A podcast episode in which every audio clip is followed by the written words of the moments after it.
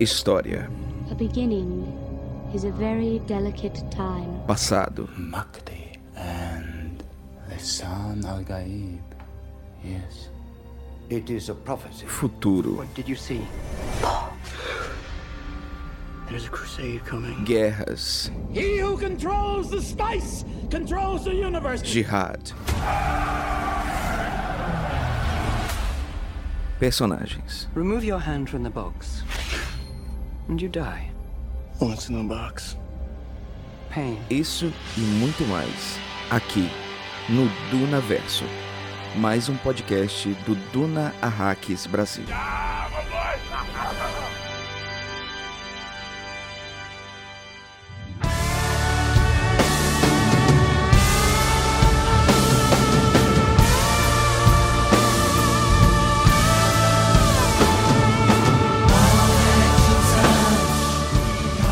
Saudações Framing, aqui Pascoal Naíbe. E aqui Hildon Oliver.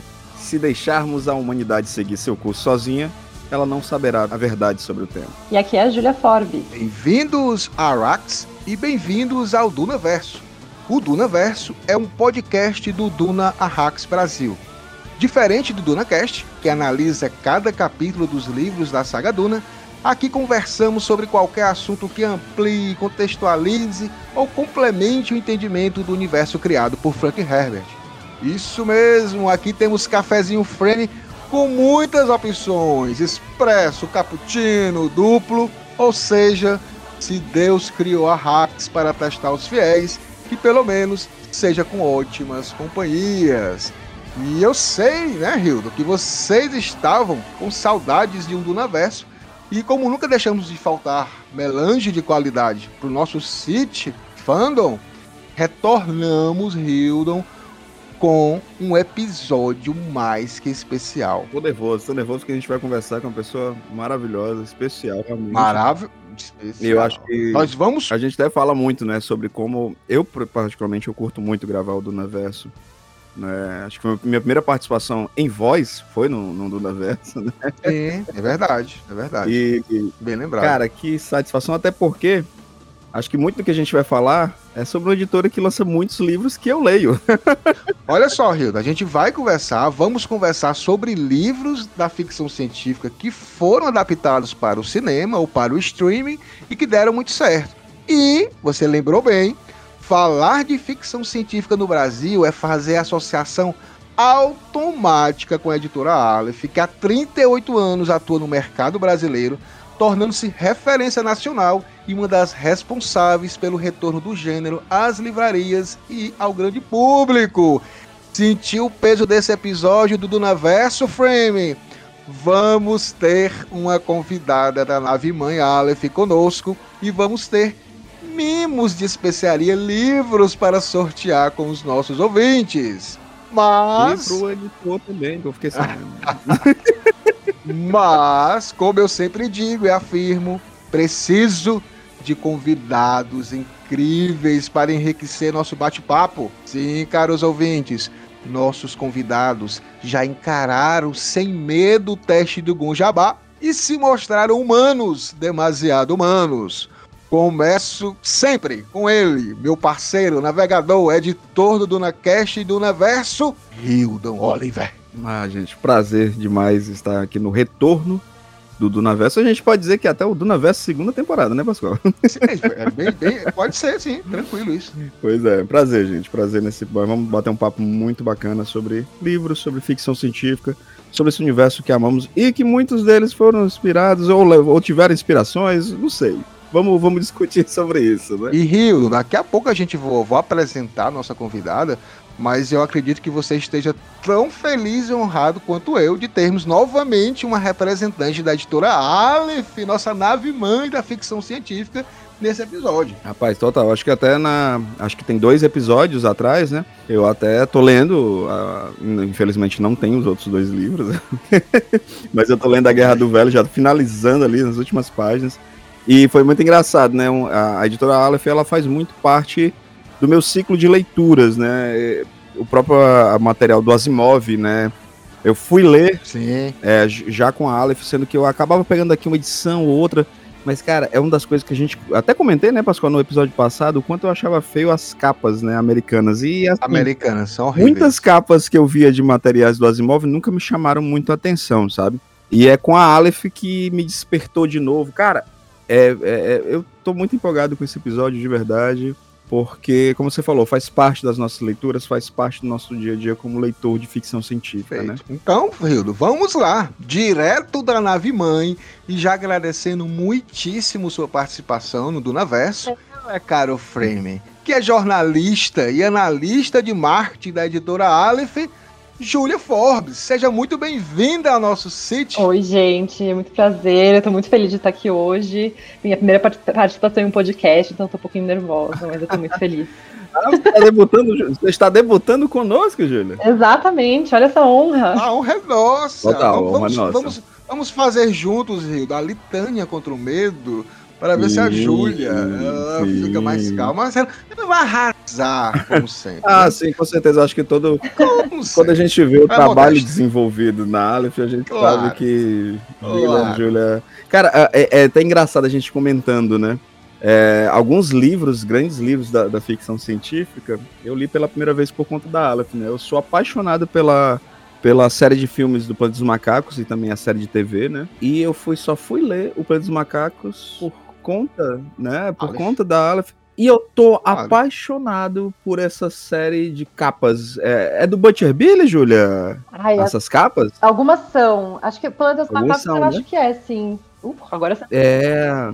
é tanta capa E- que às vezes. São lindas. Não é. assim, É porque, ó, Júlia, eu sou ilustrador, né? Uhum. E eu sou o tipo da pessoa que facilmente eu compraria co- uma, algo desnecessário porque a embalagem é bonita.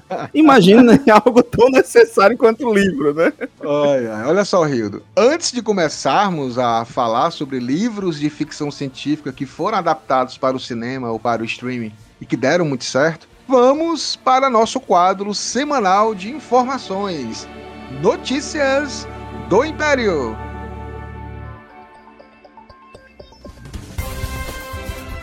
Boa noite. Esse é o Notícias do Império, aqui no Duna Hacks Brasil.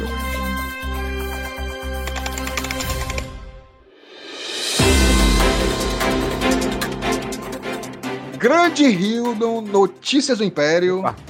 Júlia Forbes aqui acompanhando a gente. Daqui a pouco, pitadas de melange de Júlia Forbes, com dicas Especial, hein? especial, especiais. Estamos aqui só na expectativa.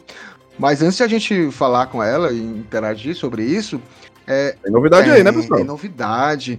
E é que bom, né, que o pessoal da Aleph daqui, que a gente vai ficar só falando assim, compra batom, compra batom. Só que, Ah, né, eu Só vou. que nesse caso é, vai, traz o Brian, Brian Herbert, traz o Brian Herbert, vai ser uma coisa mais ou menos. Vou ficar só assim. Ô, Júlia, você já ouviu falar de uma fanfic? Não, não é Júlio, dizendo que as obras do Brian é fanfic. Não é, é cânone, cânone. Aquele velho fanfiqueiro. Mas vamos lá. Não, eu ia falar, não posso fazer promessas, mas eu prometo, eu- a promessa que eu posso fazer é Tração, perguntar. tração. Vou, levantar o assunto. Mas eu, é- acho, eu acho que a gente pressionou um pouco a Júlia, que ela disse assim: eu não Mas eu posso prometi. fazer promessa, mas eu prometo. Júlio, vamos, É tipo o Homer, o Homer quando ele fala, eu nunca me desculpo, Lisa, me desculpe, mas eu sou assim, né? Ó, mas olha só, só pra falar um pouco da, da série da HBO Max, né? A gente só pra lembrar que a Warner fez uma, uma- um corte absurdo de orçamento, cancelou séries, demitiu muita gente e vai demitir ainda. Então, assim, o, o foco dela realmente tá pra, pra séries ou filmes que ela, de alguma forma, vê que vai dar lucro, né? Então, assim, ela não vai investir nada que não dê lucro agora. E Duna foi essa aposta que eles fizeram. Agora vai ter os, Fiquei muito surpreso, Pois viu? é, vai ter o segundo filme e eles mantiveram a, a série, né, do Dune The Sisterhood, que vai ser baseado no livro do Brian Herbert né, e do, do- do Kevin J. A.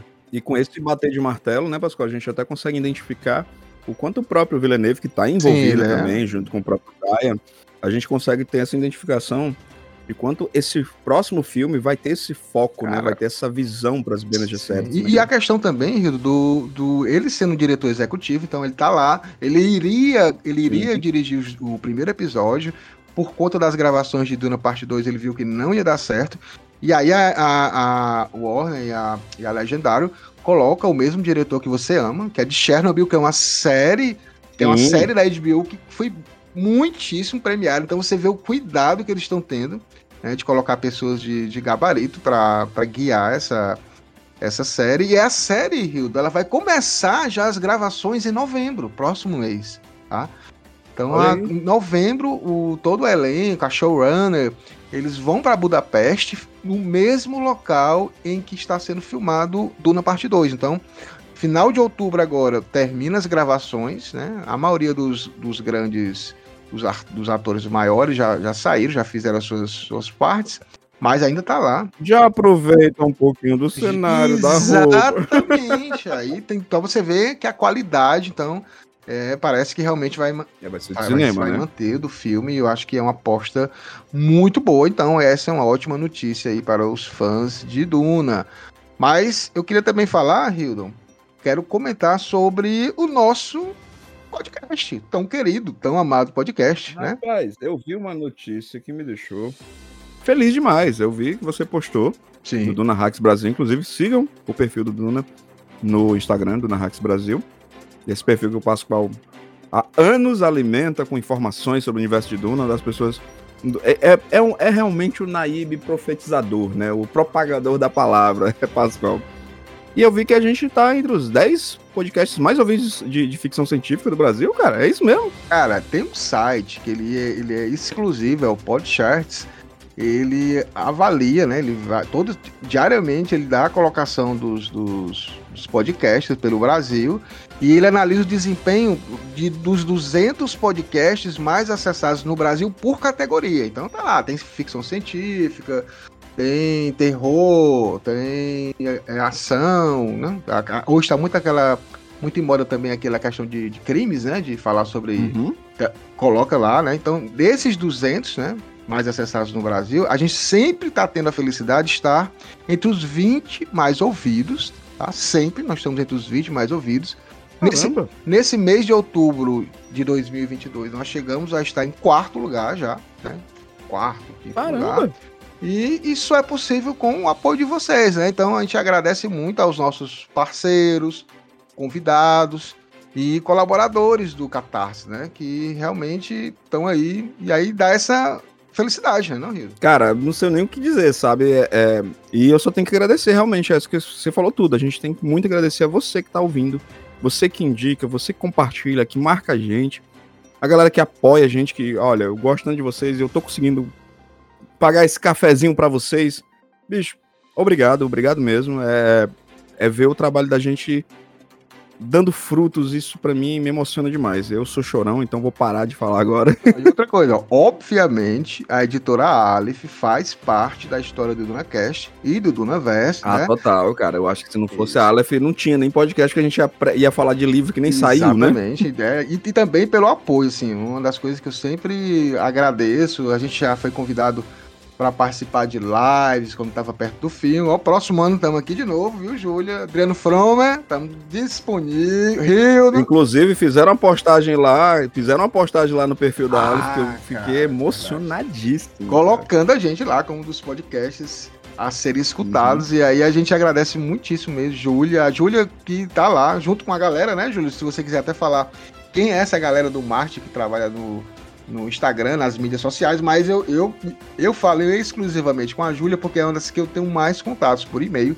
E, Hildo, em nenhum momento eu nunca tive um não, né, da, da Júlia, assim, sempre a gente chega num consenso, ela sempre tá ali para ajudar. E uma coisa que eu falei pro Adriano no primeiro do Naverso é que, assim, ah, Adriano, vamos tentar fazer, chegar mais perto do- dos fandoms, é, fazer umas, ah, algumas postagens mais interativas. E eu sempre repito agora, cara, dá gosto e eu fico esperando as próximas postagens da Aleph, porque só vem coisa legal. Só vem coisa legal. Júlia, muito obrigado e a equipe de marketing. Se você quiser citar todo mundo, é importantíssimo. Ah, gente, eu fico até emocionada de ver vocês falando também do nosso trabalho. A gente realmente. A gente, é, que, é que é isso, né? É muito bom trabalhar com aquilo que a gente acredita. Então, é, é, é uma satisfação muito grande, assim. É, eu, durante muito tempo, era aquela pessoa que ficava respondendo todas as mensagens fazendo todas as interações lá no Instagram da Aleph. É, mas recentemente a gente contratou uma estagiária, a Giovana, e ela assumiu esse papel. E ela, eu tô com muita saudade, na verdade. Eu adorava ficar conversando, conversando com o povo, trocando ideia, vendo, vendo assim, o pessoal postando os livros que estavam lendo. Só que aí começou a ficar muita demanda de trabalho. É, e aí a gente chamou Sim. uma pessoa que também é a ótima, é uma pessoa ótima, que é a Giovana, que tá fazendo um trabalho maravilhoso também. E aí, além disso, tem a Maria Clara, que junto comigo a gente pensa nas postagens, pensa no conteúdo, é, não só no Instagram e nas redes sociais, mas nos e-mails que a gente manda, as parcerias que a gente faz. É, e que é uma coisa que é isso, a gente faz juntas e é um trabalho que é feito com muito carinho, assim, porque a gente sabe que a gente tem essa é, comunidade de fãs de ficção científica aqui no Brasil, que pra gente é muito importante ter esse contato. E isso é uma coisa que desde que eu entrei na Aleph já era uma, uma meta nossa do marketing e a gente fica muito feliz de conseguir continuar construindo isso cada vez mais forte. Aí tá, tá sensacional mesmo, sem, sem puxa-saquismo, porque eu, eu cobrava, ó, eu quero conteúdo. E agora a gente tá lá com conteúdo realmente muito legal, muito, muito interativo. E a gente vê que assim que sai alguma coisa, a galera vai lá postar e elogiar. Mas olha só, com essas notícias incríveis, a gente vai agora para o nosso quadro especial, Pitadas de Melange, que são nossas dicas culturais para dar um sabor especial ao nosso dia a dia. E hoje, grande Rildo, nós vamos nos calar, nós somos seres insignificantes diante do que vem aí. Ah, tá? Ah, mas isso eu tenho certeza que eu sou. Vão ser três dicas exclusivas da nossa convidada, jornalista, analista de marketing da editora Aleph, Júlia Forbes, por favor, Júlia, nos dê esses temperos. Então, o livro que eu vou começar indicando um livro, que, e aí já vou puxar um pouco essa dinha pro, meu lado, porque é um livro inédito da editora Aleph, que vai chegar, é, começar a pré-venda essa semana. É, o livro se chama O Astronauta, de um cara chamado Jaroslav Kalfar. É um nome meio diferente porque o cara é tcheco, né? E é um livro que é um pouco diferente do que a gente está acostumado a publicar na editora, então eu já falei para todo mundo que eu vou virar a garota propaganda. Esse você é, vai com amor e carinho, de, né? Tipo, é, é, parte do meu trabalho é esse, né? É ser a garota propaganda, mas eu também tenho uma coisa muito pessoal com o livro, porque eu gostei muito de fazer a leitura. Esse tem uma pitada a mais, Exato. então. Eu, eu, sempre sou, eu sempre vou, eu sempre vou. Eu confesso que eu sou parcial porque eu gosto dos livros que a gente publica. Eu leio, tipo, a gente já lia. Mas é que esse foi um que eu li com, antes de, bem antes de lançar, então eu tô pensando nele há muito tempo, eu tô muito animada para falar ele, sobre ele pra, é, com as pessoas. E, Júlia, ele foi lançado quando esse livro? Ele foi lançado, acho que, se eu não me engano, é 2017. Ah, então é, é recente, é né? É recente, é recente. E Legal. ele vai virar. Ele vai virar um filme da Netflix. Não, quando você falou assim, é, é, é automático. Vai ter um Isso, filme da Netflix? Isso, então é, é, tem tudo Caramba. a ver com o tema. Vai ser um filme da Netflix com Adam. Sandler, que vai sair no ano que vem, mas a gente não Olha. tem ainda muitos detalhes. O, o, Adam Sandler é sempre uma incógnita, né? Porque tem o Adam Sandler, é filme bom, e tem o Adam Sandler. Pelo que você tá me falando, tipo, vai ser o Adam Sandler do Joias Brutas, né? é, eu acho que vai ser mais essa vibe mesmo. Porque é, é, só, só pra explicar um pouquinho como é que vai ser o livro, ele é sobre um cara que ele é um astronauta tcheco que vai numa missão é, para poder investigar uma poeira cósmica que aparece entre o planeta Terra e Vênus. Ninguém sabe o que é, então ele vai ser o primeiro homem a desbravar é, esse mistério. Curioso, viu? E aí, ele faz a viagem sozinho, e é ele é o primeiro homem da, da República Tcheca a ir para o espaço. E aí, durante a viagem, ele tipo, descobre que tem uma aranha alienígena na nave com ele, só que ele não sabe muito bem se ela é a imaginação dele, se ela é real. Caraca. E aí ele começa com ela sobre, tipo, a vida dele na Terra, e ele tem uma mulher que ficou para trás, e aí o pai dele, ele, ele passou, o protagonista passou a infância na é, antes da revolução, da época da União Soviética, então ele lembra da, da época da União ah. Soviética, e o pai dele trabalhava no regime comunista, mas aí depois acabou, teve a revolução que acabou com o regime soviético. Enfim, é uma, é uma, uma coisa bem. Tem vários bate-papos e várias reflexões e vai, fica voltando na história. Me lembrou a, a vibe do, do Solaris, cara. É, começa aquela, aquela questão. Quando, quando Júlia é, tava falando, eu tava lembrando. Ela falou o nome do autor, já fiquei, pô, o cara é russo, né? E eu adoro científica russa, eu acho fantástico. E Solaris é um, um, grande clássico russo, né? E, não, a gente tá é. tá falando uhum. do, original, gente, não do George Clooney, tá bom? e quando tu falando assim, me vem uma vibe tanto HP Lovecraft, veio uma vibe também, sei lá, meio, como o próprio Pascoal falou, Solaris, então muito curioso, viu? Muito curioso. Ah, eu quero ler esse livro. Esse livro é ótimo. E tem uma vibe Solaris mesmo. Isso é uma das coisas que, inclusive, a gente vai falar bastante desses paralelos, mas tem uma coisa, é também mais meio bem humorado, tem umas coisas ah, meio. Ótimo. engraçado. Mas não é, não é um livro engraçado, não é que tipo que nem o Scouse, quando você lê um livro do Scouse, é, tipo, você dá risada quando você tá lendo, mas tem umas tiradas, sabe? Tipo, umas sacadas. E tem um pouco dessa coisa, um pouco de ficção histórica também, porque ele fica falando sobre como é que era na época da infância do, do protagonista, tipo, como é que era a cultura tcheca, umas coisas, muitos Ah, detalhes é. que eu particularmente gosto muito, porque além de ficção científica É também quando, gosto. quando tu falou disso, me veio muito na memória o Adeus Lenin, né? Que é um filme que eu, Sim! que eu acho Eu amo também. fantástico, fantástico. E quando tu falando assim, um- engraçado, um, ade, um Adeus Lenin sci-fi? Pode ser, porque tem essa coisa também, né? Tipo, do, o fim do regime soviético, essa transição. Aham. É, então acho que tem os temas parecidos, sim. Ah, legal, legal. Primeira, primeiro tempero aí da Julia Favre já tá aqui. Primeiro, ainda tem mais. Já, já tá. a gente já tá Ai, colocando. E já tava querendo me fazer gastar dinheiro. Falei que O eu dinheiro que eu não falar. tenho. E aí, a minha, ó, minha segunda indicação aí já não precisa gastar dinheiro, porque é um podcast. é, que, se, que eu Ah, sou legal. viciada em podcast, gente. Então, assim, Ótimo. Inclusive, tá, vocês falaram do post que a gente fez, falando, indicando podcast de ficção científica. Esse era um dos podcasts que tava lá, Ah, que é o Paciente 63. Nossa, eu amo. Eu amo. É muito bom. Seu, seu Jorge, tudo pra mim. Sim, é muito bom. Assim, é um podcast que, na verdade, era uma produção ai, chilena, se eu não me engano. É, acho que é chilena. É, e aí foi, foi, foi traduzido e trouxeram para o Brasil nas vozes de Seu Jorge e Mel Lisboa. E aí é um cara que é, aparece ele falando que ele voltou no tempo do ano 2063, 2062. É, e falando que ele precisa impedir que o fim do mundo aconteça.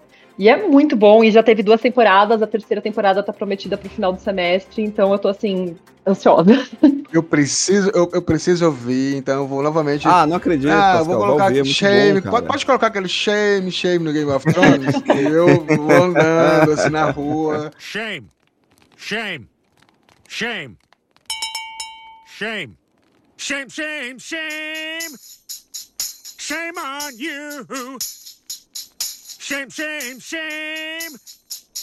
Shame on you. Não ouvi, mas eu vou consertar esse, esse meu erro. Cara, é muito, muito bom, bom. é muito bom, é muito bom. É assim, o, o, o seu Jorge, eu acho ele, inclusive, perfeito, o Júlio ter falado, né? Que seu Jorge passou recentemente Sim. uma situação super complicada nesse país distópico que a gente É está verdade. vivendo, que eu não consigo. O que que tá acontecendo? Então, sério, ouçam o seu Jorge, é um. Vê, vê- ouçam o podcast que eu acho maravilhoso. Sabe, é um sci-fi da melhor forma possível, brincando com vários conceitos, criando Uhum. conceitos, fazendo a gente acreditar num monte de teoria maluca, acreditar em tudo. Eu sou o cara que eu acredito em tudo, eu sou um believer. Total. E, e é rapidinho de ouvir, os episódios não são longos, e é isso. A única É. coisa chata é que não tá terminado, né? Ainda não- teve a conclusão, mas aí só vai ficar nervoso querendo esperar chegar É. logo e é isso. E o seu Jorge, né, Rildo? Que voz gostosa. Nossa senhora, bicho. Eu aceitei até ele fazer aquela versão esquisita de Blowers Dora, Dora, né, do Damien Rice, mas eu aceitei, eu aceitei.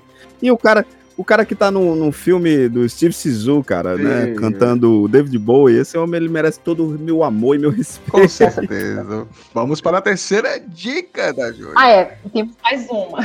Aí, pra fechar, é um filme mais. É, comé- é uma, é uma comédia romântica e ficção científica, o que eu acho que é fantástico quando isso acontece. Sim. O filme é Palm Springs, Amo. que também é tipo.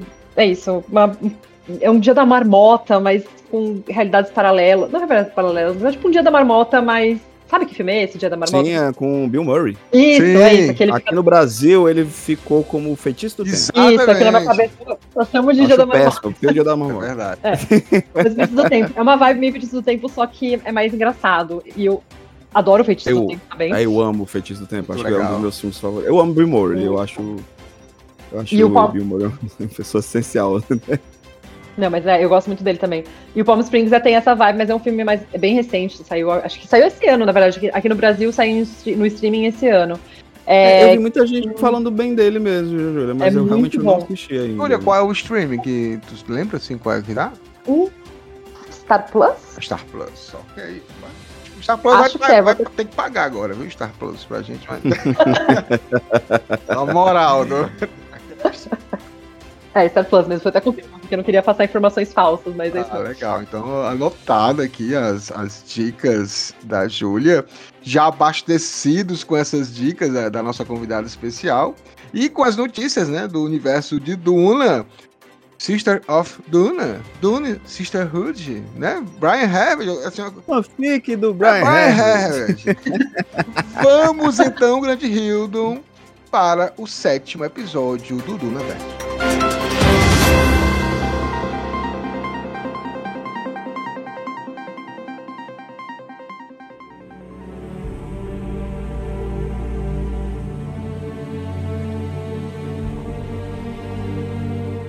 Grande Rildo e Júlia, mas vou começar aqui com Rildo. Com certeza, com certeza, Rildo, você já deve ter lido um livro e ter pensado assim: como seria incrível se tivesse uma adaptação para o cinema para uma série, né? A gente fica Rapaz, imaginando quem poderia ser o showrunner, o diretor, os Exato. atores perfeitos para interpretar aquele personagem. Não, eu já monto o elenco todo na minha cabeça, né? Diga assim, você já teve essa ansiedade com alguma obra, ou mesmo continua esperando que ainda adaptem um livro que é inesquecível para você? Cara, eu vou te ser honesto, assim, aconteceu recentemente, né? Uma das minhas obras favoritas do, do Asimov é A Fundação. Eu acho o primeiro, o primeiro livro, inclusive, eu acho uma, uma obra-prima de, de vários conceitos estabelecidos ali. Então teve, né, a adaptação recente. Sim. É, Dividiu, né? Dividiu. é, né? dividiu. Tem na Apple TV. Eu curti bastante. Eu curti muito e, e entendi muito das mudanças ali. Até porque, o, vamos ser honestos, né? A gente ama o Asimov, mas o Asim- o Asimov não sabe escrever mulher, né, gente? Desculpa. É, não, não sabe, é verdade. Vamos ser honestos. Mas Vamos. então eu gosto demais. Só que tem um, um- um livro, tem dois livros em específicos. Um é porque eu tô finalizando ele agora e quero muito ah, pegar os demais livros. É a Guerra do Velho. Porque até Sim. como o Júlia tava falando mais cedo, mais cedo no, no, nas pitadas, né? De melange, bastidores. bastidores Ah, também, não, bastidores no, no bastidores não, no pitadas, né? Bastidores não vai falar não, que a pessoa vai ficar curiosa, só a gente. Você, se você pagar o Patreon do, do, do, é o episódio proibidão. Mas assim, o Guerra do Velho, cara, ele ele é muito engraçado, né? E muito e ao mesmo tempo você ele tem essa pegada do Tropas Estelares também que eu curto, que é outro livro também publicado pela Aleph, né? E agora eu percebi que muitos dos livros que eu gosto são publicados pela. E assim, é, o Guerra do Velho pra mim tá pronto, sabe? Ele tem tudo. Inclusive, Bill Murray devia fazer o Guerra do Velho. Ô, Hildo, mas vai ter, você sabe, né? É, eu tô sabendo, tô sabendo. Netflix comprou, mas faz um tempo que eles estão com os Sim. direitos e não saiu É, mais mas a nada. Netflix tá desde 2000 2017 com os direitos de Conan também, ninguém sabe mais nada, né? né? É, então. Teoricamente vem aí. Um dia, um dia vem. Mas eu vou te ser honesto que eu também queria, eu, eu queria, falando do Asimov novamente, tem dois livros dele que eu já queria muito tempo. Aí você pode até falar, ah, Hildo, mas um deles já foi. Não, gente, não foi. O Eu Robô não foi adaptado para cinema. Ali é um filme estranho do Will Smith, que é com ação, com uma loucura, que eu não desgosto, eu me divirto com ele, mas não tem nada a ver com o Eu Robô. Mas eu falo mais do Fim da Eternidade, que é um livro do Asimov que eu acho fantástico. sim. eu acho mais difícil de ser adaptado, mas nada é impossível, né? Eu acho que algumas obras é, que a gente sempre achou que seriam impossíveis foram, foram adaptadas e foram bem adaptadas. Então, tenho, tenho essa curiosidade nessas obras, sim. Eu fico até. tá- a, a Júlia até falando, né? Do próprio Guerra do Velho, tá vindo aí. Tá, tá- tô esperando, Perfeito, Netflix. Me ajuda. Perfeito.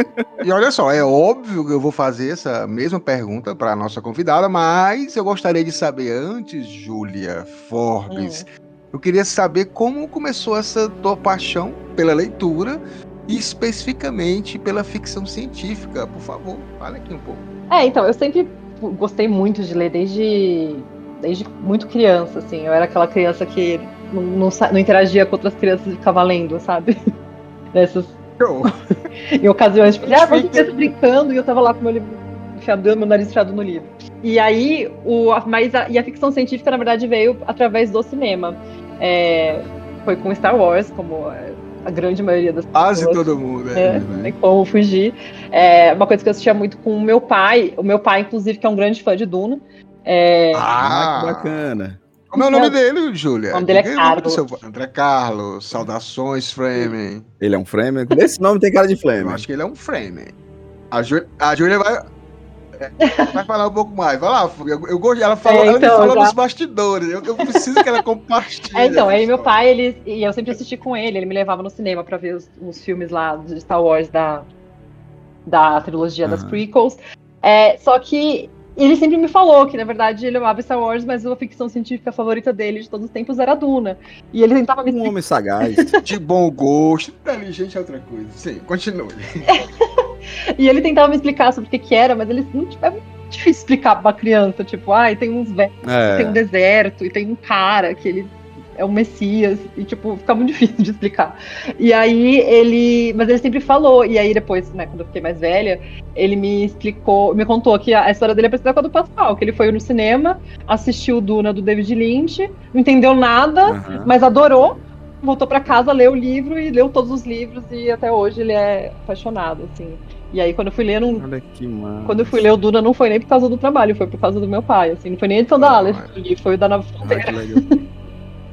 Mas é engraçado, Júlio, eu conversando muito assim com a galera mais nova, né? Eu, eu já, já dobrei a, a, a casa dos 40, né?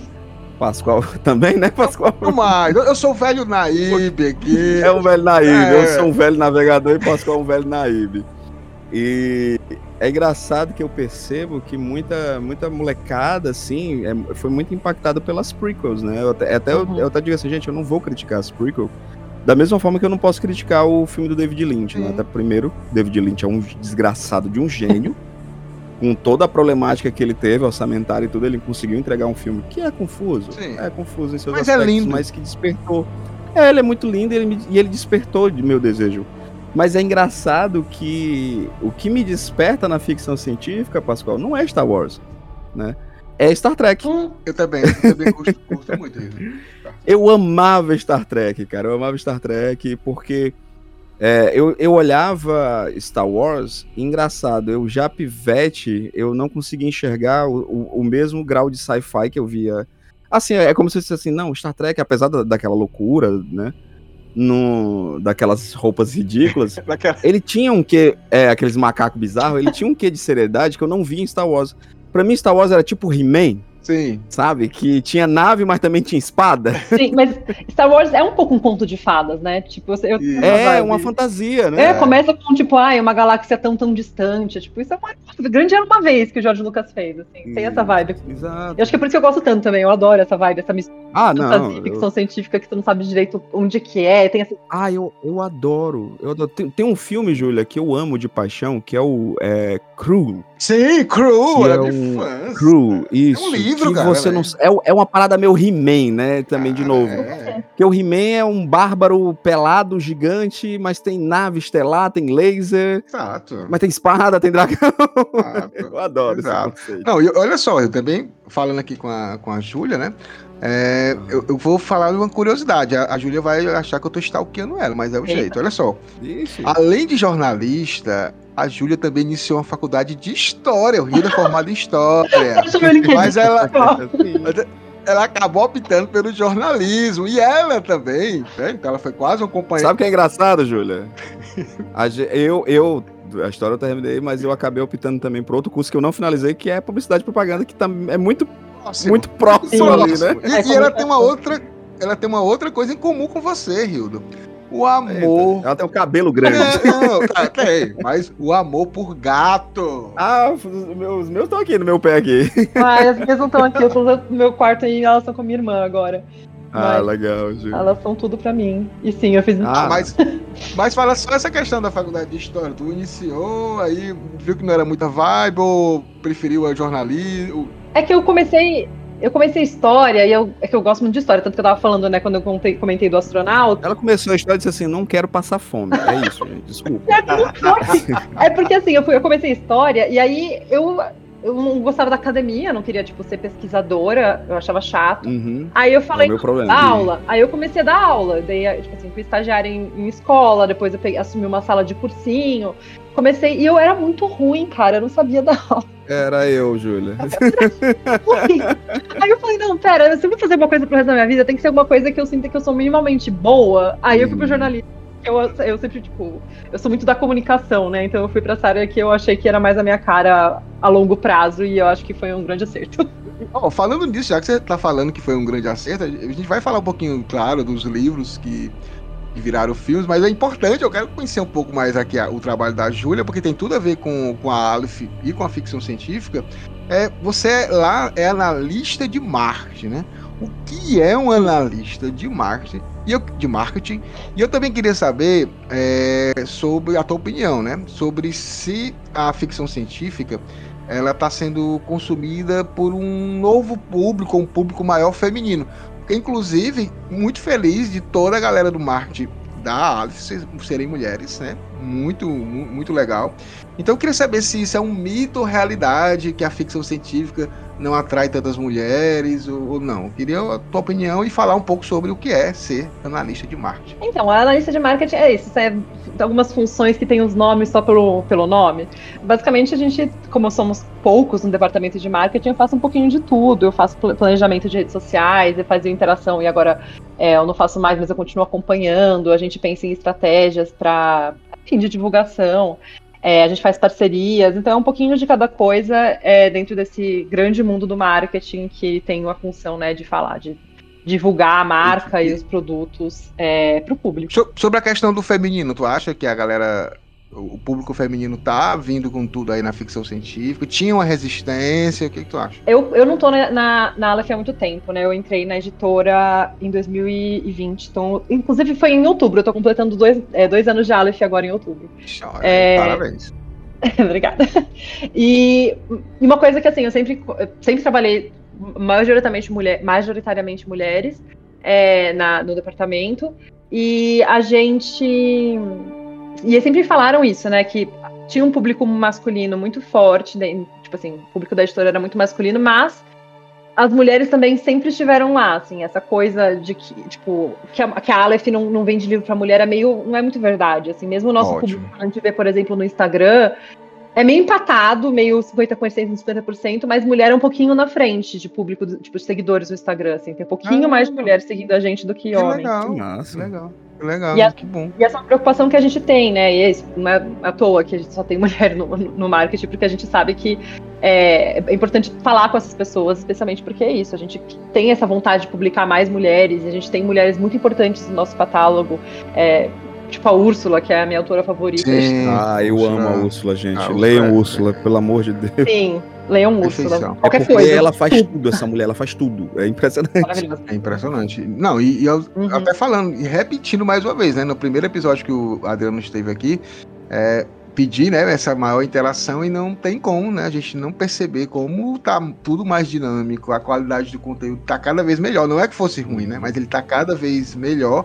E para completar, Rio, da própria Julia Forbes está fazendo vídeos incríveis. Ah, legal. Desde dicas de como ler Asimov até um vídeo mais recente em que ela mostra livros que ganharam os dois prêmios mais cobiçados da ficção científica, que é o Hugo e o Nebula. Então. Ah, já vou ver todos. Júlia, eu fiquei mal acostumado. Quero mais vídeos seus. Queremos, quero. Só para situar os ouvintes, cara, o Adriano Fromer, ele é o diretor executivo da editora Aleph. Ele participou do primeiro do universo, falando um pouco aqui de como foi a saga. Foi uma saga para trazer a saga do Luna, né, aqui no Brasil.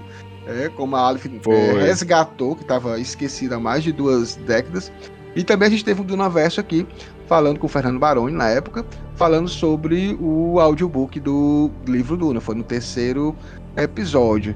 E. Ah, a pergunta que eu não fiz. Júlia, tu já teve algum livro de ficção científica que te fisgou e que você queria muito ver nas telonas ou na algum seriado? Pergunta engraçada, porque eu não tenho tanto esse apego, essa vontade de ver no cinema, porque quando eu leio um livro, eu, eu não consigo visualizar, assim, o, o Hidon tava falando, né? Que ele imagina, fica, pensando no elenco, Sim. essas coisas. Eu não consigo fazer isso. Quando eu leio, eu não, eu não tenho essa, essa, essa visualização.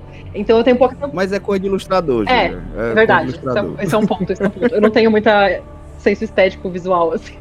Eu sou muito do texto. Então, quando eu leio, eu tenho um pouco de dificuldade. Então, eu fico pensando, assim, tem livros que eu não que gostaria, inclusive, que eu amo muito, mas que eu não gostaria fui pro cinema porque eu fico pensando, cara, né? não sei se faria justiça. Mas eu acho que a, a escolha do, do Guerra do Velho e do Rio foi uma boa mesmo, porque esse livro é maravilhoso. E ele tem, assim, o Scouse escreve de um jeito Nossa. que é mais. É, é muito da ação, assim, também. Então eu acho que te, teria, seria um que daria muito certo no cinema, ou uma série, ou sei lá, o que, o que é, seja. Ele, ele, é muito. Ele é muito audiovisual, né? Assim, ele funcionaria como podcast, ele funcionaria com uhum. várias coisas. Eu curto demais, Agatha. Tô curtindo, né? Vocês falando aí, falando em livros que descrevem as coisas pra gente imaginar alguma coisa. Eu tenho, eu, eu leio muito lentamente, né? Eu, eu sei que é uma. É porque é meu, é meu jeito de ler, eu gosto de ler, vou rabiscando. E eu fico brincando que às vezes o Senhor dos Anéis eu parei porque é, era, descrevia tanta coisa que eu, é, é, ótimo, eu já li a primeira, a primeira parte, o segundo livro, só não finalizei. Mas eu digo, eu fico brincando que tem que imaginar muita coisa, a cor da flor, não sei da onde, né? E, e Duna é tudo deserto, é tudo branco, então não tem o que eu imaginar, ótimo. Eu vou só acompanhar os personagens, fica mais fácil para mim. Mas pegando esse gancho aí da Júlia, né?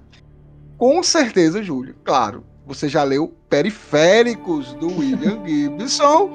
E a Aleph, não, ficou linda mesmo. A Aleph caprichou na, na apresentação do livro, na edição desse livro. Tá, tá, lindão.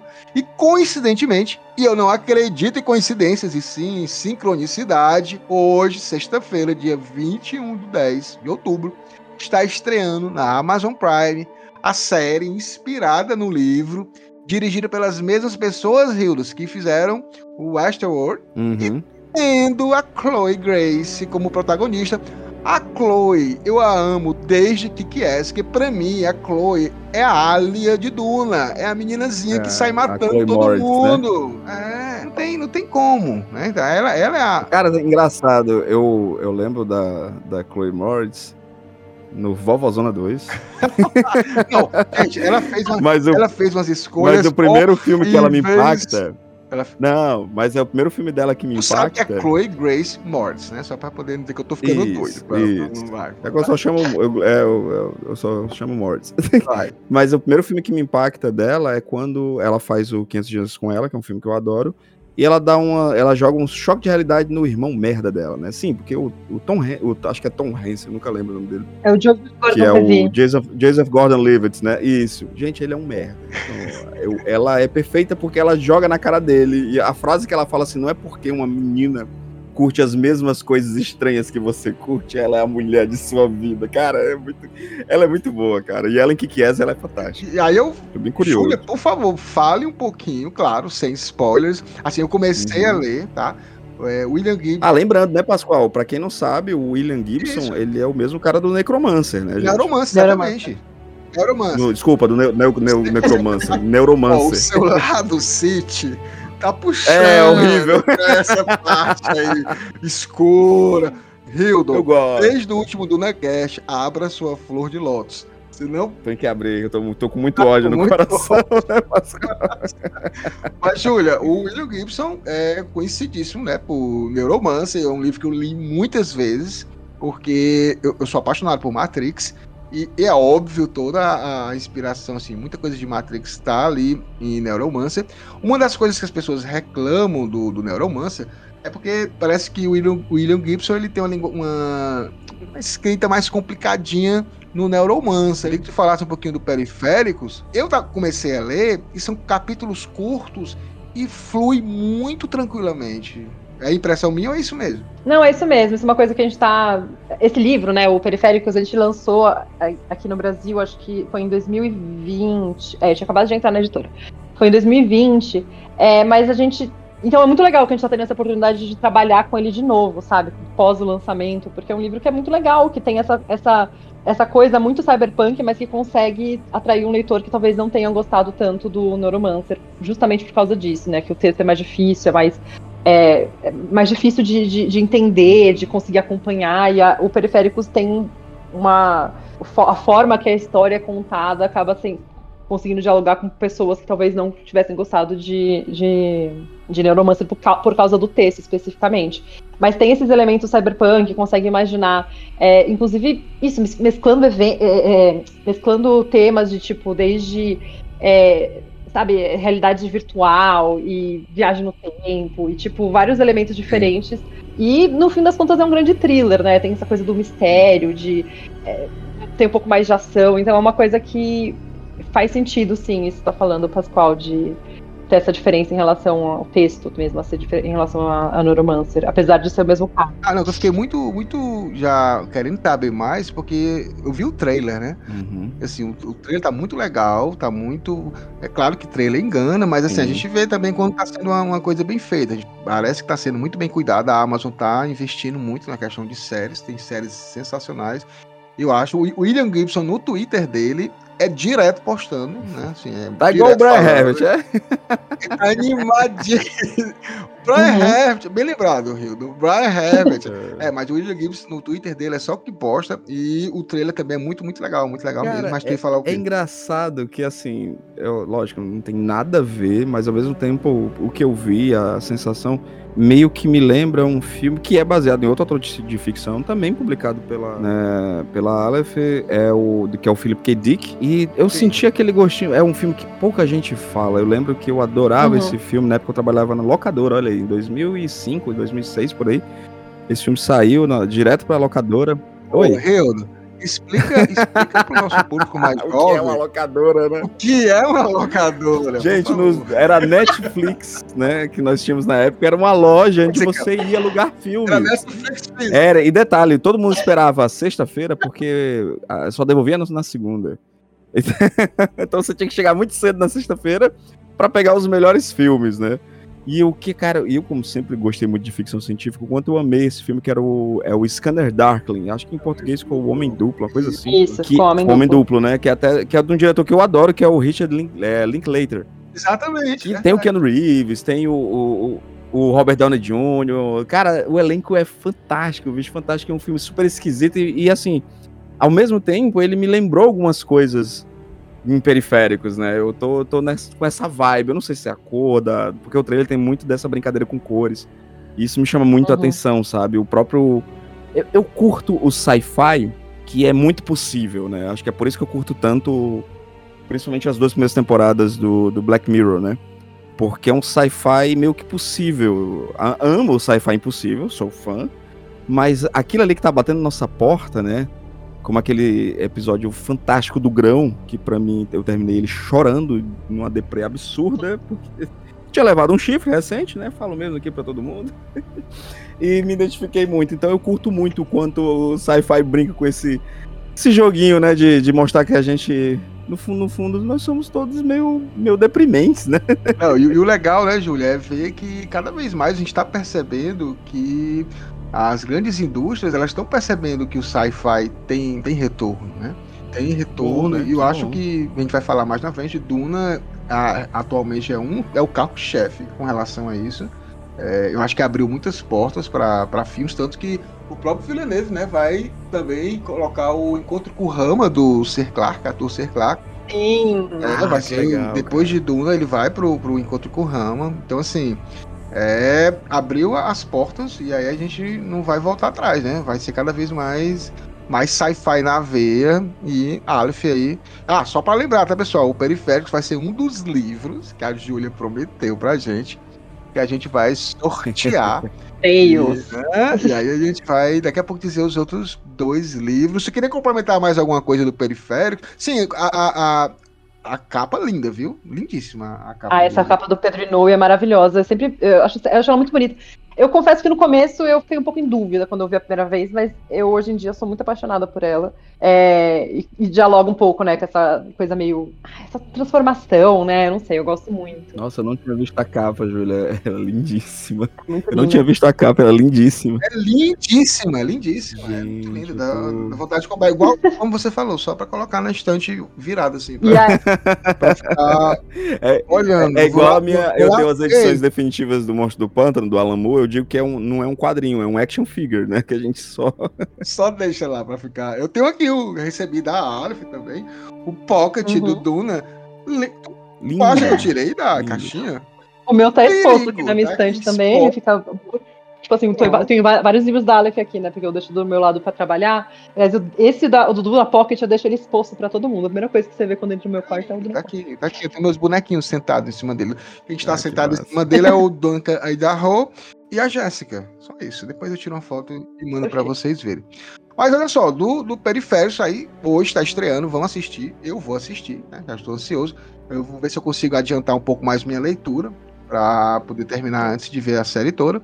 Mas a gente vai passar para outro, dois livros clássicos. A gente começa com Periféricos, mais recente, mas a gente vai falar dois livros clássicos, Rio de Júlia, que fizeram enorme sucesso nas telonas, que foi 2001, uma Odisseia do Espaço, do Arthur C. Clarke, Uhum. e Laranja Mecânica, né? Que Dois, dois filmes adaptados, é, dirigidos por Kubrick, né, cara? Exatamente, São dois filmes dirigidos pelo, pelo Stanley Kubrick. O, o, o 2001 ele foi publicado em 1968, porque ele, ele foi feito ao mesmo tempo que o filme. O roteiro do filme foi feito em, junto com, Uhum. com Arthur C. Clarke, aí depois ele lançou o livro. Acho que a gente pode começar por, por 2001, né, Rio? O que é que tu... Que, ah, É, eu tenho que inclusive dizer que eu agradeço muito a Aleph, porque foi lendo 2001 que eu entendi. sim, Sim. Eu não Cara. entendi nada do filme. Se, vo- se você, cabeçudo, chega e diz, não, mas Hilda, você não entende. Não, pra mim era um bebê gigante. No final do filme, eu não, não entendi nada. Mas era, era aquele filme que você não entende nada, mas, pô, que filme bonito. É. Júlia, eu acho que é, que é isso, assim, o, o filme, eu acho que também tem uma questão de gosto, eu acho que até mesmo de amadurecimento. Não é pra qualquer pessoa que vai assistir o 2001 e vai dizer, cara, que obra. Não. Mas, ao você ver um filme que é feito em 1968, com a qualidade que continua até hoje, pelo menos de visual, né? É algo digno de, de, de falar, né, Júlia? Não tem como. Sim, não, e assim, uma coisa, eu, o, o 2001 é o meu livro favorito do Clark, né? E eu lembro que eu li primeiro, depois eu fui assistir o filme. E o negócio é que, eu tava falando antes, né, que eu tenho, às vezes eu leio o livro e eu não consigo visualizar, e então, ao mesmo tempo que tem alguns livros que eu tenho medo de ver adaptado, tem outros que eu acho muito curioso como é a, a interpretação que a pessoa faz, sabe? Porque é isso, é- não tem como você, tem coisas que tá em 2001 que não tem como, não são visuais, são conceitos que estão no Isso. papel. Então, como a, a, pessoa, no caso o Kubrick, transforma isso em, em elementos visuais, é sempre muito interessante. É, e eu acho que esse filme tem muito disso, apesar de ter, assim, enfim, cenas que são mais tipo, diretamente adaptadas, eu acho que essa interpretação é grande parte do, do trabalho que, que o Kubrick faz justamente por ser um grande diretor. E o fato do livro ter sido escrito ao mesmo tempo é, do filme, né, que foi uma coisa meio que junta, é, conjunta, assim, dos dois, acho que alimenta. É, é- é isso, né? Porque as diferenças entre, o- entre o livro e o filme é meio que a diferença entre as duas, as duas cabeças que estavam pensando naquela história naquele momento.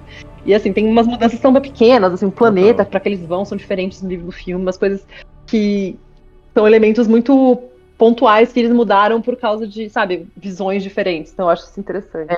E teve várias capas lindas da Aleph, né? Várias versões do 2001. Teve uma até que foi financiamento coletivo, Sim, não foi, Júlia? Que teve até o. Ah, Eu tenho esse. Cara, eu não tenho Essa é a isso. fase. Não faz inveja.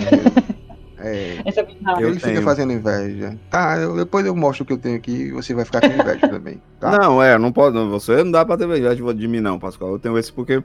Cara, ele, assim, ele é lindo, ele é lindo. Ele não é. Gente, ele é um pouco desconfortável pra ler. Eu vou, preciso ser honesto. É pra deixar bonito na estante. É, e ele dá ver o osso, assim, quando eu tô com muita raiva Sim. da humanidade, eu bato o osso no chão. Joga pra cima e vê se aparece a nave alienígena e vai todo mundo pra lá, né? Pra ver se acaba esse nosso sofrimento. Mais ou menos assim. Mas é muito legal. E aí vamos continuar com o Kubrick, né? Porque aí, não satisfeito, ele fez em 68 o, no caso, o 2001. É, só para salientar que é legal que, Uhum. o, que o Arthur C. Clarke, ele, ele iria parar o livro em 2001, ele não tinha mais nenhum tipo de inspiração, não ia escrever nada.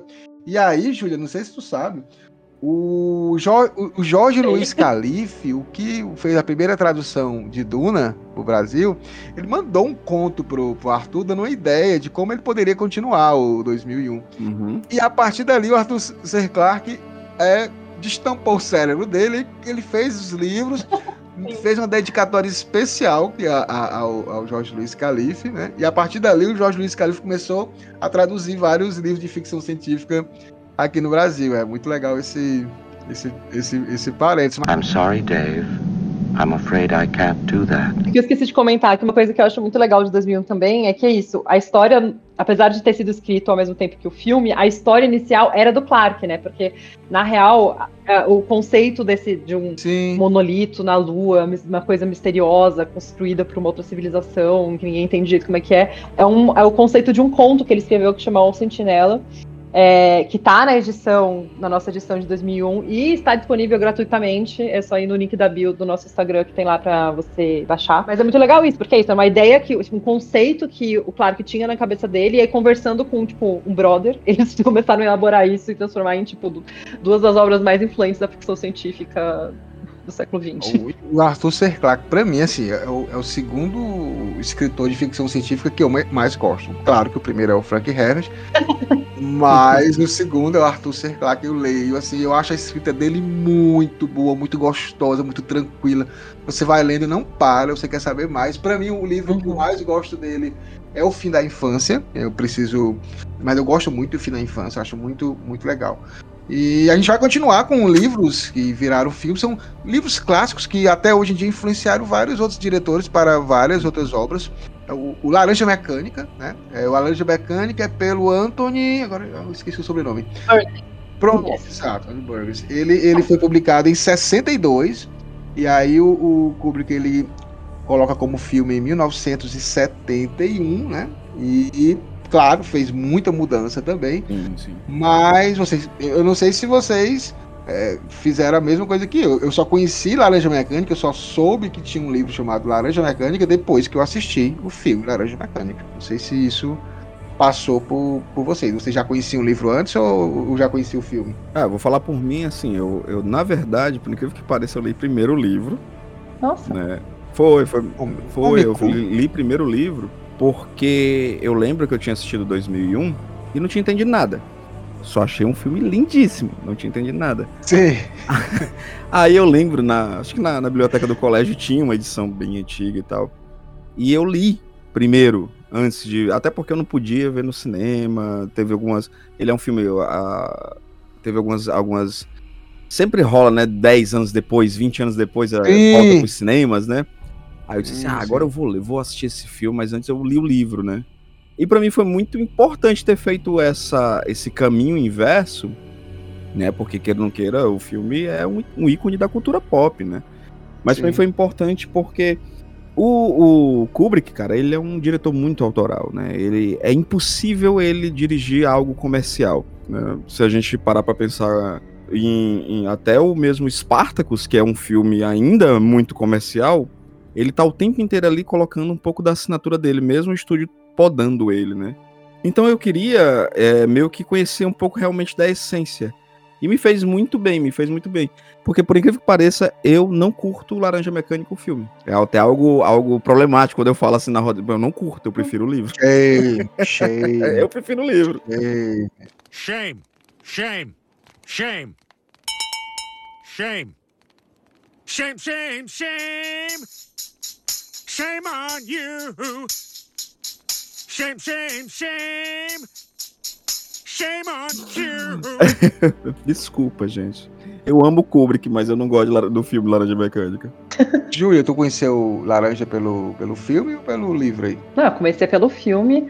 Eu comprei o livro antes de entrar na aula, porque é isso, eu descobri que tinha. A um Julia fala assim, como qualquer pessoa normal, eu conheci primeiro o filme. É, exatamente, Exatamente. assim, como grande parte da, parte da nação. É, e aí eu lembro quando eu descobri, eu, tipo assim, é isso, vi numa livraria, eu comprei a, é uma edição que eu, que eu não acho tão bonita. Hoje em dia eu acho a nossa edição mais recente linda e Sim, eu gosto muito. sim. Mas eu não sabia também, eu fui descobrir isso acidentalmente, porque só tinha ouvido falar no filme. Ah, o legal do Laranja Mecânica, né? Você vai.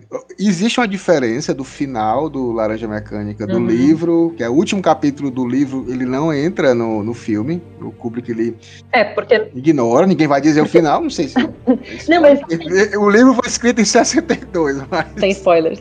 Mas você sabe que o, É. o, o Kubrick, ele, a edição que o Kubrick leu não tinha o último capítulo, porque quando foi publicado nos Estados Unidos, algumas editoras, tipo assim, os editores cortaram o último capítulo porque ele era polêmico. Ah, Então, quando o Kubrick leu, ele leu, tipo, obviamente, depois ele sabia, né, que, que tinha um, um capítulo que, não- que ele não tinha lido. Só que ele, e aí ele fez a escolha de realmente adaptar a edição que ele tinha lido inicialmente, por causa dessa polêmica do final. Ele diz assim, vou fazer mais polêmico então.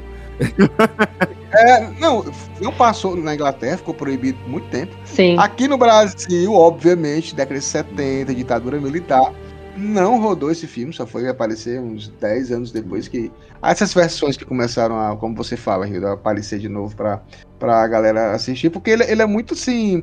Polêmico no sentido de, de morrer. Hoje em dia é interessante como alguns livros envelhecem de forma é, soberba, né? Fica assim uma coisa como se fosse hoje em dia. Você, você vai ver o filme, vai falar um pouco de delinquência, eu tô colocando aqui entre aspas, juvenil, né? Dentro de uma, de uma sociedade. E o que é que acontece com a, a questão de, de escolhas, de liberdade, de sistemas de governo se aproveitando para propaganda, para promover propaganda de eliminação dos delinquentes, né? A gente vê isso muito hoje em dia, né, Hilton? É muito, muito tranquilo isso. Ah, vamos Mas, matar todo mas- mundo que é ruim, que as coisas ficam boas, né? Então, assim, não existe uma, uma, um aprofundamento maior nas questões sociais de como isso poderia ser, ser enfrentado. Então, por si só, isso é um, é um tema que até hoje em dia causaria, causa, né, muito, muito incômodo para algumas pessoas. Não, total, total. Eu acho.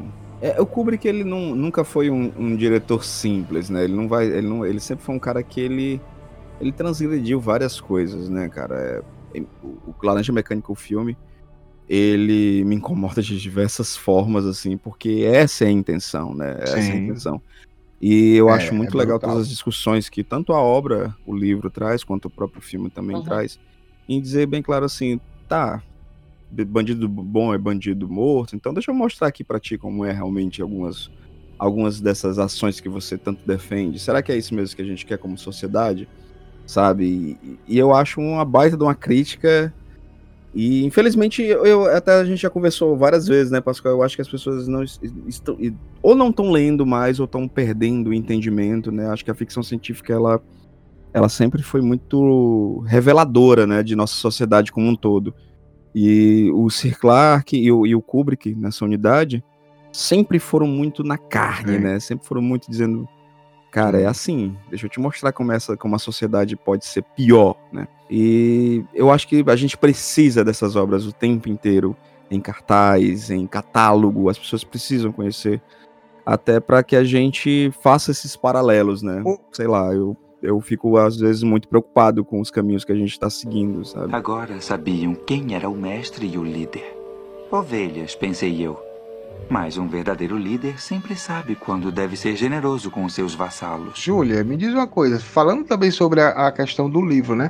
A gente sabe que ele tem um, um- um idioma, né? Que é uma mistura de russo com inglês, né? Foi inventado pelo, pelo Antônio. E às vezes a, a a pessoa pensa que isso vai, Uhum. de alguma forma, confundir ou fazer com que a leitura não flui. Mas é muito assim, né? Você vai lendo e depois você se acostuma, né? Com, com os termos e vai indo, né? Na leitura. É, eu acho que assim, tem, tem um nível de estranhamento, mas é isso, foi totalmente intencional por parte do autor, né? Tipo, fazia faz parte da experiência de leitura você começar o livro um pouco confuso, você não tá entendendo direito o que tá acontecendo, você tem que persistir na Uhum. leitura e as coisas vão se encaixando.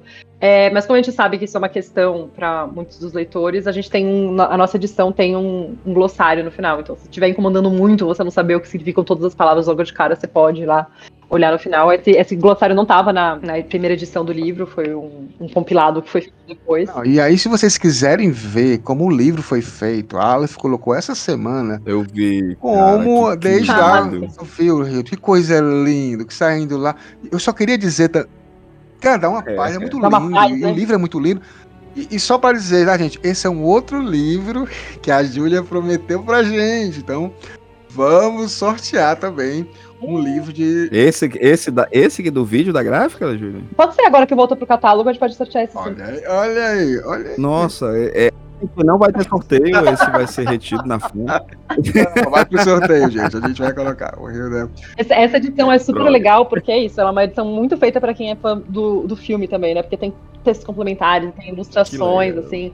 É, então é, é, é uma edição super especial que, que vale muito a pena também. Ah, show de bola. Ah, e olha só, a gente passa agora pra Blade Runner, né? A gente passa pra Blade Runner. É, né? Porque assim, Ah, é, a gente tá vendo que a gente tá pegando filmes é, década de 60, década de 70, pegou agora o de 2020, que é o, que é o Periférico, a gente tá pegando aqui toda a, a, ampliando todo aqui o nosso leque aqui da, da, ficção científica. E o Blade Runner é importante porque ele está em várias épocas, né? A gente teve o, Blade Runner feito é, pelo Ridley Scott, e a gente teve o Blade Runner 2049 hum. continuado pelo lindão Denis Villeneuve. E eu amo, é, eu amo. Eu, eu amo. Filme. E aí eu vou só complementar, cara. É, nós vamos ter também é, um, um, outro livro, né? Um outro livro do, do, do, Desculpa, outro livro não uma outra série, uma série na Amazon. É série, é verdade. Tá? Uma série da Amazon que vai ser de Blade Runner 2099. Já, a Amazon já oficializou a, a produção, hum. uma série de live, live, live action do universo cyberpunk, baseado o. Olha, olha só, o Ridley Scott vai estar na produção executiva. Tá? É, ele vai ser logo após Blade Runner 2049. Ele vai continuar. E aí, esses são filmes, Hilda e, Júlia, na época eles nunca são sucessos, nunca foram sucessos de bilheteria, Sim. mas é aquele negócio de envelhecer bem, como um filme, viraram cults e hoje são reverenciados, né? O que, é que vocês acham desses dois filmes baseados, obviamente, que não é, é, é vale até falar, né?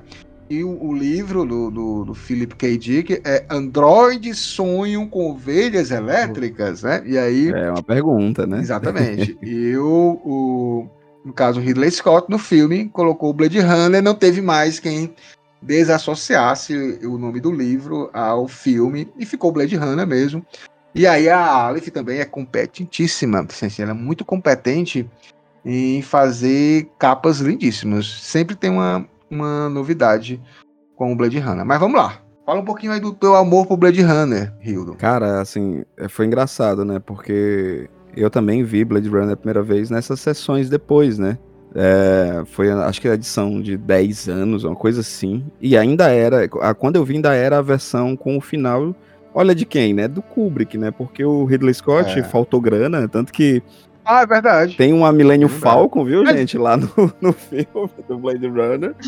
e assim, é, é, o final não fazia o menor sentido, né? Porque era um planeta, é um universo cyberpunk super sujo, super sabe, não tinha mais nada, de repente, o final lá do filme, eles andando naquele carro antigo, com aquele lugar lindo e maravilhoso, cheio de árvores, e você ficava um pouco perdido, mas mesmo assim eu, eu apaixonado, né, pela, pela interpretação do Rutger Hauer também, com, com aquele... Acho que foi a única vez que o Rutger Hauer ele atuou na vida dele, né? É isso. E ainda foi improvisado, porque a cena né, do Tias, é, do Lágrimas na Chuva é improvisada. I've seen things you people wouldn't believe. Attack ships on fire off the shoulder of Orion. I watched sea beams glitter in the dark near the Ten Hauser Gate. All those moments will be lost in time. Like tears in Eu acho que foi assim, cara, ele deve ter levado um chifre, alguma coisa. Ele tá muito triste. Gravem, gravem esse homem chorando, por favor. Cara, lindo, eu sou muito fã. E quando eu soube da, de, do Villeneuve fazendo o Blade Runner, eu fiquei muito curioso, porque eu, eu sou muito fã do Ryan Gosling. Eu acho que ele é um dos grandes atores dessa nova geração. Drive, é. assistam Drive. Drive é exatamente. Drive cara. é um negócio incrível, Drive incrível. É, é um dos filmes da minha vida, Drive. Drive, Drive é maravilhoso. E fiquei um pouco preocupado porque eu achava que tinha o, o estúdio ia, ia meter muito dedo, né? Mas tem um momento de estúdio que você percebe, mas ele é um filme extremamente melancólico, a cena dele diminuto, olhando para aquela holografia gigantesca da Joy, inclusive quem me segue no Instagram, é, em breve vai ter, uma, vai ter uma ilustração minha, né? Porque eu tô fazendo um Inktuber, eu tô fazendo um Inktuber na, na data e o que eu quiser, sabe? e eu fiz da, desse, da, da Joy com o personagem do, do, do Kay. Cara, eu, eu amo porque ele é um filme extremamente melancólico, como nós somos diminutos, né? O, o próprio personagem do Jared Leto, esse Deus onisciente, cibernético, que tudo vê e nada enxerga, né? Acho espetacular, tô super curioso. Aí fui ler, né? Antes. Eu, eu li recente, engraçado. O, o, o conto eu li recente, eu li tem, sei lá, 5, 6 anos só, justamente por conta da Aleph. E, cara, maravilhoso, bicho. Assim, só, só expande para mim o meu amor por, por Blade Runner, por Android, sonho com ovelha, ovelhas elétricas, né? Então acho fantástico. Júlia, vou perguntar aqui para a Júlia, quando o Adriano Fromer esteve aqui, né, o diretor executivo da Aleph, é, no Dunaverso, ele diz que quando uma pessoa pediu indicação para ele, tipo assim, ó, nunca li nada de ficção científica, ele indicava o Blade Runner. Tu acha que é uma boa dica do, do chefe? Uma pergunta complicada, né, Rio, essa que a gente faz, né? Rapaz, você vai colocar a no, nossa convidada, né? Não vamos dispor com a chefia, né? Não, é. É, oh, eu acho engraçado, não lembrava que ele tinha dito isso. É, eu acho que é um bom livro. Foi um dos primeiros livros que ele dá Aleph, sabia? Mas, ah, que legal. Eu, mas eu, se for indicar um, eu indicaria o primeiro livro que eu li da Aleph, que foi O Robô. Porra, eu amo O Robô, Júlio. Eu, eu acho amo. que é um ótimo livro para começar a ler ficção científica. Acho que o Asimov, ele. É o meu favorito do Asimov, inclusive, porque eu acho que é, tipo assim, é tão, tão simples, assim, é. é tão, é tão legal de ler, sabe? Você fica lendo, tem uns contos, tem uma história que passa por trás, e você vai viajando no tempo. Eu acho muito massa. Mas eu acho que Blade Runner é, é um bom livro também para começar. O negócio, e assim, é um ótimo para começar o Philip K. Dick, na real, porque o, o Dick ele é meio doido. É, né? é, é verdade. É Dá umas viagens, assim. E aí, mas é isso, mas acho que também uma coisa que eu sempre destaco quando vou falar desse livro, do, do Blade Runner, é que é muito diferente do filme, né? Tipo, outra coisa, tipo, outros acontecimentos. Tem um pano de fundo que é que foi mais ou menos a, tipo assim, da onde surgiu, só que assim, os acontecimentos em si acabam sendo bem, bem diferentes, assim, eu acho que. É, mas é aquela coisa, né? É, é uma, o filme acaba tendo uma interpretação de um material e você acaba tendo duas obras que são muito diferentes, mas que ao mesmo tempo têm suas qualidades muito grandes, assim. Estão falando de quando vocês assistiram o filme pela primeira vez. Eu assisti o filme na escola. Eita, quem foi esse corajoso que passou o Blade Runner pra vocês? É, pior que eu não lembro nem que ano que foi, mas eu lembro que eu assisti esse filme na escola, assim, foi tipo, pra fazer algum trabalho, alguma coisa, e o professor passou lá. Então eu acho, eu acho engraçado, porque é isso, eu, foi, foi, eu vi o filme primeiro, fui ler o livro depois, e eu fiquei meio surpresa, porque eu achava que ia ser muito parecido, e no final não era. A, e eu... a versão do, do, do Ridley Scott, a versão do diretor, tá disponível na HBO Max. Eu já assisti. Sim. É, é muito legal. E, e Júlio, olha só. É, o filme é feito em 82, né? A gente tá muito ainda, os executivos da Warner estão muito ainda naquela vibe de, da, de ficção científica de aventura, né? A, aos moldes de, uhum.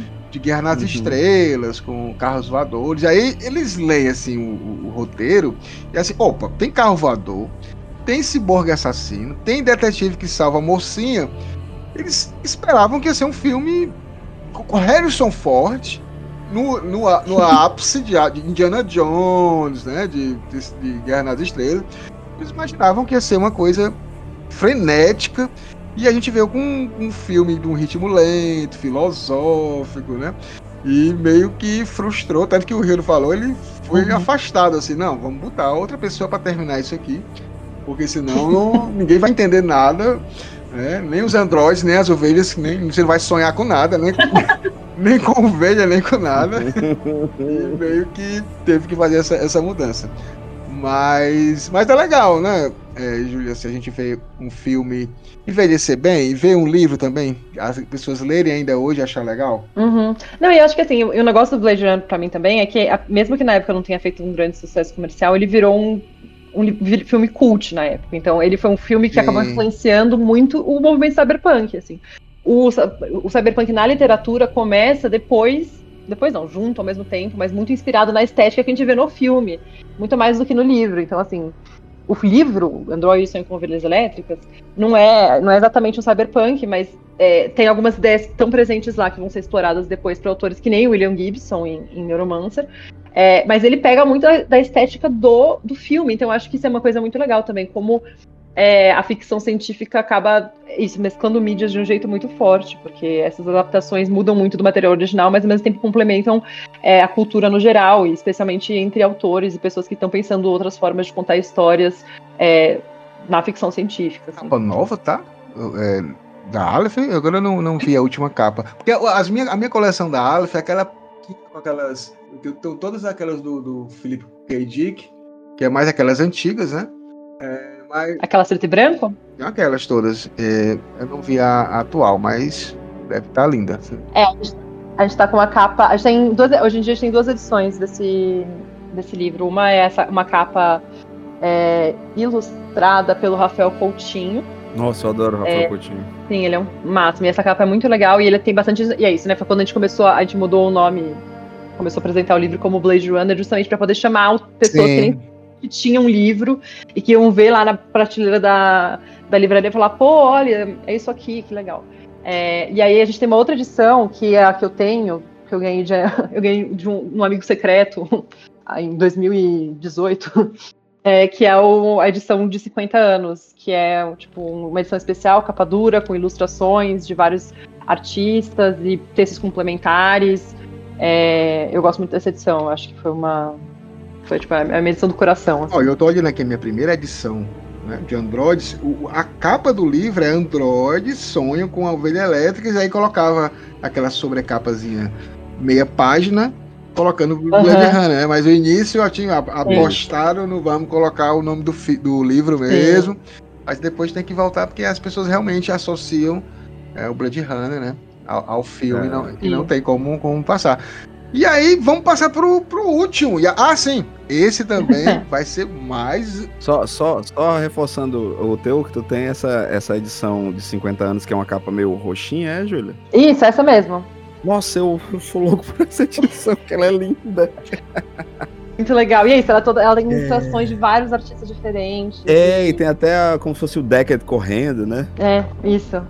E aí tem. É, ela é muito, muito, legal. Ah, tem umas coisas, tem umas edições Mas lindas, lindas mesmo. Mas a gente vai sortear não ser a outra, vai ser a brochura dessa vez. Que eu também acho Ah, bonita. é bem bonito. Mas a gente vai finalizar, claro, o Duna, né? Duna. E. Ah, eu só queria só perguntar uma coisa pra, pra Júlia. É, mesmo esses livros, né, da década de 60, como Laranja Mecânica. É, o Laranja Mecânica era um dos mais vendidos, né, na Aleph. Sempre foi, né? Carro-chefe. É um, é um livro muito bem, bem vendido. Especialmente depois que a gente fez essa capa nova, que também é isso, dialoga com elementos do filme. Então. Show, show de bola. Eu acho que também por ele, ele deve ser também, né, Júlia, porque ele, ele conversa com outros públicos também, né? Ele conversa com aquele público do que é o cinéfilo, é o cara que ele também tem uma, tem uma questão do estudo de sociologia, então ele não, ele não aborda, não, não pega só a galera do sci-fi, né? Total, E total. o- agora, óbvio, vamos falar do mais importante pra mim, né? Pra mim, né? O mais importante para mim, que é Duna. Todos nós, né? Duna! podcast é verdade, de Duna, né, Pascoal? Todos nós. Mas aí eu falo assim pra, pra botar a culpa só pra mim. Mas. Mas Duna, ele foi. A tentativa de Duna no cinema, cara, é, é um prodígio, né? Então, assim. Hoje em dia, eu sei de fontes aí dentro da Aleph que Duna. Duna é o carro-chefe, né? Não? É o nosso livro mais vendido faz um tempão. É, é isso, um, o filme, cara. É, incrível, né? Não, Isso. tem- não tem como. Começou um hype muito grande. E já era um livro que vendia muito bem antes, mas com o filme deu uma bombada, meio absurda, assim. Não, e aí, É, e aí vocês fizeram uh, uma estratégia de marketing fabulosa. Começou a questão. é, Pode falar, fale aí, eu quero ouvir você falando de Duna, coisa mais linda. Não, foi isso. A gente, já quando, quando a gente ficou sabendo do filme, foi, é, a gente já sabia que a gente ia ter que fazer uma grande campanha. A gente fez muito pensando em Duna e também em fundação. Só que, é, né, pra fundação teve É, várias questões. Né? Então, que é, tava uma animação muito grande, mas depois o público não aceitou muito bem, então acabou não. A gente trabalhou menos, assim. Mas é, a adaptação de Duna tava muito. tava com expectativa muito alta. O pós foi muito bom. É, ainda por cima, o Villeneuve só, só adaptou metade, então ainda tem metade de- do livro para adaptar. Então as pessoas ficam tipo assim, tá, eu quero saber o que acontece, vai lá ler o livro. É, e a gente conseguiu fazer essa campanha em parceria, inclusive, com a própria Warner, de ter, enfim, brindes, e a gente conseguiu fazer ca- sobrecapa e pôster e, e várias coisas em parceria com eles, que ajuda bastante também a, a, né, avisar para o público de que esse filme que está tão hypado também tem um livro. Eu acho que esse é o trabalho muito grande que a gente tem dentro do marketing quando a gente tem essas produções que estão sendo adaptadas. É avisar para o público, porque muitas vezes as pessoas não sabem, então, é, e muita gente prefere ler antes de assistir, né? Então a gente sempre tenta fazer esse trabalho de divulgação muito forte, de é, reforçar né, a qualidade do material original. Ah, e vocês colocaram os box. Os box são lindos, É, são e aí lindos. tem um box. E a gente ainda fez foi isso. A gente, adora box, né? Você já, acho que Isso, isso. É, conhecido, assim. Aí a gente teve box 1, box 2, aí já teve o box pocket, então tem box para todos os gostos. É, e é, faz parte também dessa forma de apresentar o, apresentar esse, esse, livro que é tão importante para a história da ficção científica de uma forma que ele atinja vários públicos, assim, não só é, quem é muito fã de ficção científica, mas também quem é muito fã de cinema, também quem é muito fã do Timothée Chalamet, também quem é muito fã de um livro bonito para deixar na estante, que vai ter lá a edição pocket, vai poder folhear e vai poder ler o livro também. É, e acho que Duna é um livro muito bom de vender, porque é um livro muito bom. tipo, é uma série Sim. muito boa. E, e também a, a, escrita do Frank Herbert não é porque eu gosto, mas é, é, é muito tranquila. As pessoas só é. ficam assim assustadas com as terminologias que são bem tranquilas em relação, tipo, laranja mecânica, até é uma coisa também bem, bem tranquila. Mas a escrita dele é muito legal. E aí, você falando isso aí sobre, sobre a questão do, do boom, né? As pessoas até me perguntavam assim: ah, Pascoal, não era melhor ser uma série em vez de ser um livro? Não, porque assim, na minha opinião, tá? É, o mesmo filme do David Lynch, não, não sendo. Até hoje em dia as pessoas, alguns não gostam, os mais novos que assistem não, não acham tão legal. Mas o filme é uma outra coisa, é, é, é uma escala muito maior, né? Então, assim, a gente vê com o Denis Villeneuve, e aí eu tava falando com a Júlia aqui, viu, Rio? Falando com a Júlia aqui no, bastidores, vendo quanto o Villeneuve também acertou. Ele, ele colocou. A, a Júlia tá falando, Júlia, me diz como é que fica lá.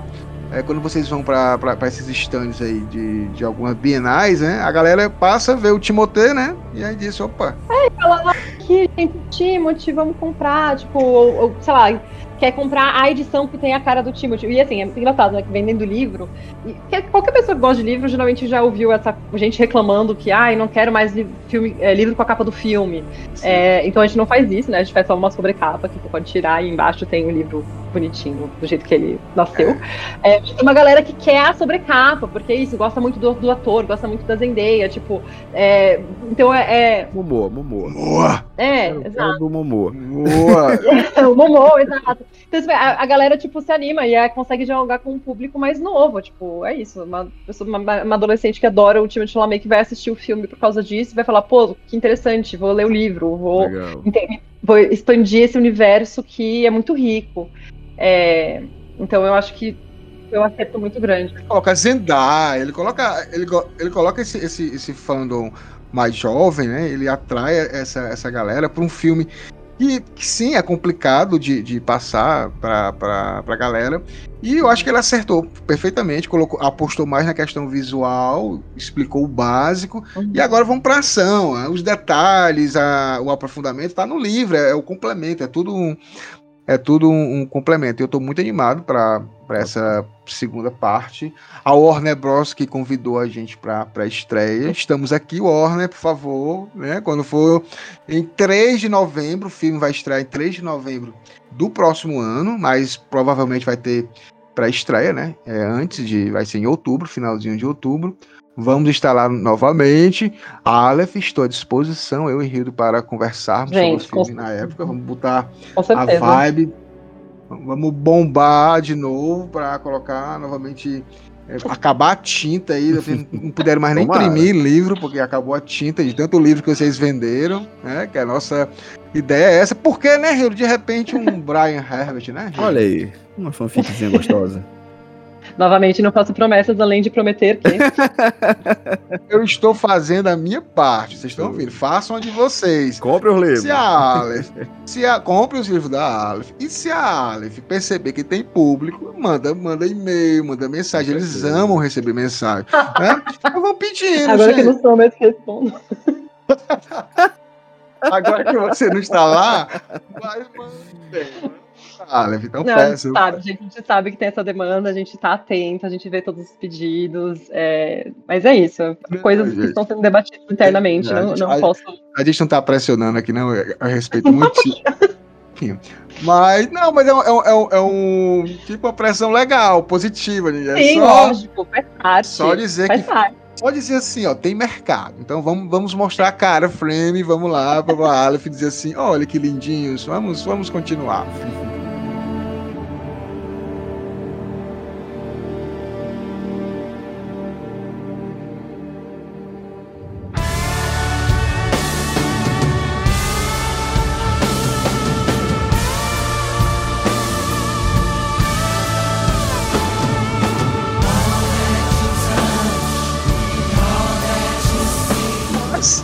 Nós estamos finalizando o Grande Rio. Esse bate-papo assim que passou voando com a Júlia Ford. Foi uma honra incrível. Conheci a Júlia, só conheci a Júlia mandando mensagenzinhas de texto e ela me respondendo com todo carinho. Assim, nunca, nunca deixou de responder. Isso é uma pessoa muito competente, muito competente profissionalmente. É, até mesmo com relação ao conteúdo que ela produz junto com a sua equipe, mas agora também fazendo vídeos. Muito legal mesmo, Júlia. Muito, muito importante essa, essa fase nova da Aleph nas mídias sociais. É importante. A gente se sente é, mais perto de vocês, né? E, e aí fica aquela parceria realmente. E sempre ela está disponível, Rio daqui, como a gente tem hoje, três livros para sortear. A gente vai depois falar bem direitinho como é que deve ser feito, né? A gente vai criar o, o post bem direitinho para poder vocês saberem como faz para concorrer a esses três livros que a Júlia vai colocar aqui pra gente.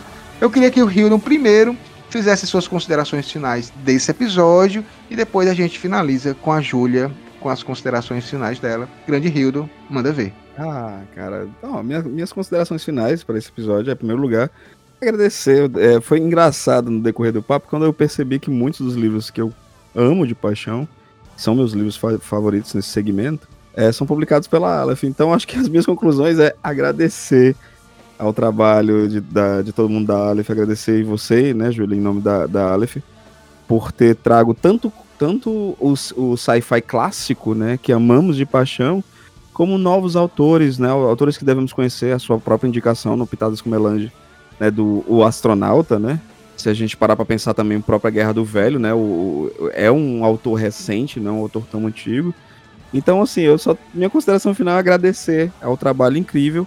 Sempre pensando nessa questão da estética, porque o, é, é, esse negócio de livro, não julga o livro pela capa, a gente acabou. A gente gosta de capa bonita, sim.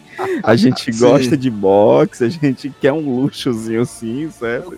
Ostentação eu, na minha prateleira. Exato, sim, exato. E quero poder ler também muito dessas obras.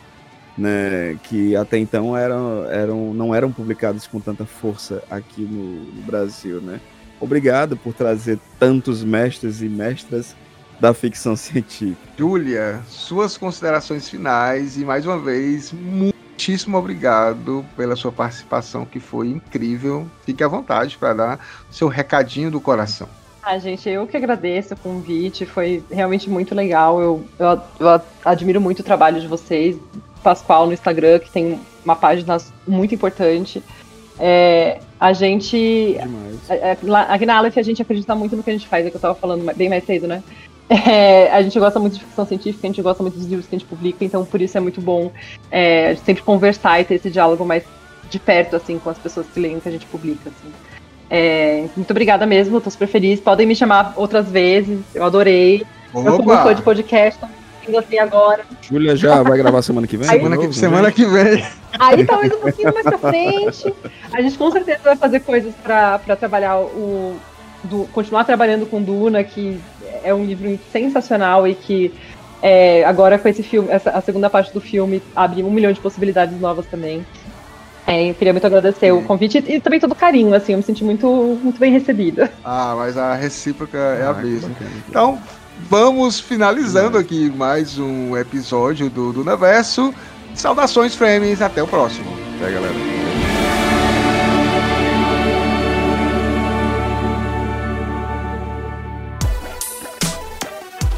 Esse podcast é editado por Radiola Mecânica. radiolamecânica.gmail.com